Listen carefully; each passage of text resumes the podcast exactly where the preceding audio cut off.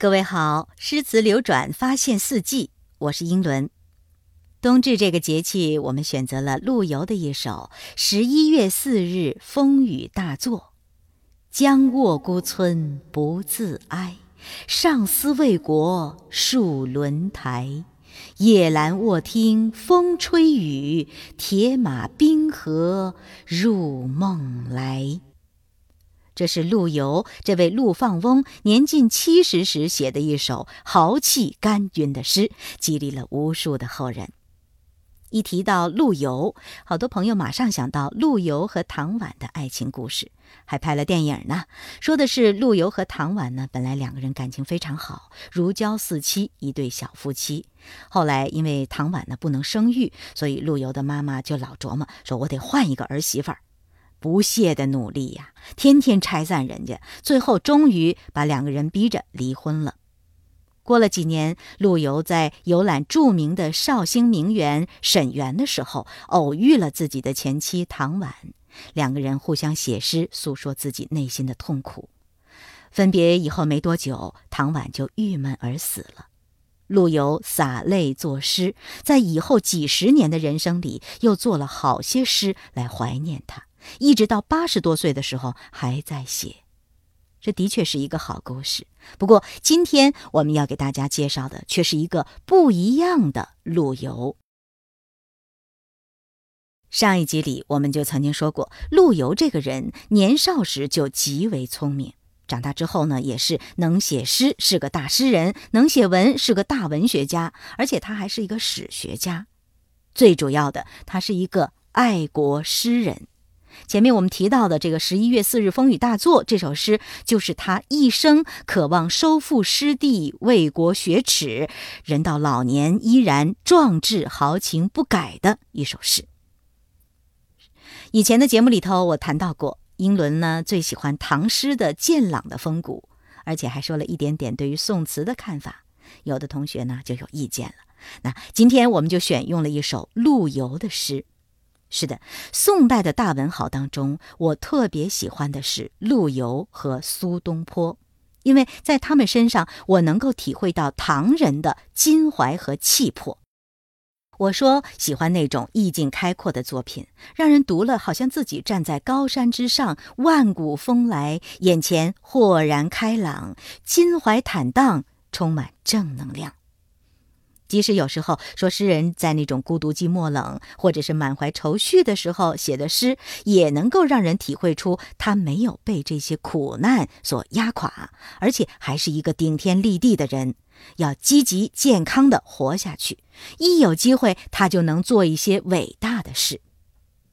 而这一首诗，就是陆游在六十八岁接近古稀之年写的这么一首诗，听着充满激情吧。能听出这是一个长寿之人写的诗吗？你能感受到他的精神非常强健，想来他的身体应该也是不错的。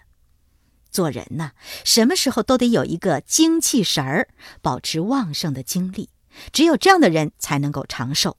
你要是总是那种愁眉苦脸的，什么事儿都没劲儿的样子，看啥都没意思，打不起精神来，那你恐怕就得注意身体了。提个问题，你知道中国古代诗人当中谁写的诗最多吗？答案就是这位陆放翁。他呢，大概是从十二岁开始写诗，一直写到八十五岁死的时候，最后还写了一首绝笔诗《示儿》，流传下来的大约有九千三百多首。你熟悉的，比如说“山重水复疑无路，柳暗花明又一村”；比如说“小楼一夜听春雨，深巷明朝卖杏花”。在《示儿》里面说：“王师北定中原日，家祭无忘告乃翁。”既有雄奇豪放，也有悲壮沉郁，而且还有豪放洋溢。小楼一夜听春雨呢，是那样的清新美好，是吧？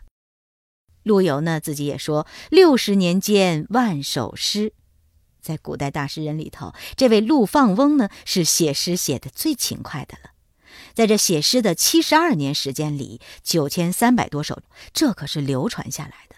肯定还有一些没流传下来的。咱就算九千三，那么平均每一年是多少首？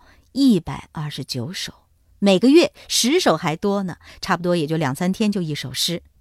你要知道，李白当年多么风光，是吧？得宠的时候，皇上捧着，贵妃捧着，这个捧着那个捧着，是吧？不得势的时候，其实他也是天下读书人给他供着。他要是说点啥或者写点啥，有一堆人在旁边给他当秘书，给他记录下来。但是李白一生写了多少首诗？九百首，那差着十倍呀。当然呢，我们说写诗不是计件工作，呃，不是按照数量给报酬的。我们今天只是说陆放翁这个人真的是非常的勤勉。除了写诗，我们并没有计算他诗以外的，像散文、呃历史学专著，对吧？写了无数的文章，而且人家还是一个书法家，真的差不多就是全才，当真是生生不息，奋斗不止，敬佩吧。怎么样，在三集的时间里，你听了英伦讲的陆游的故事？还只是记得他和唐婉那凄美的爱情故事吗？现在你一定不会只记得“红酥手，黄藤酒，满园春色宫墙柳”这首《钗头凤》，不只记得他了。那个千古绝唱的爱情故事，说的人太多了。不如下一次再有人提到陆游的时候，咱们说一点不同的吧。我是英伦，明天我们接着读诗吗？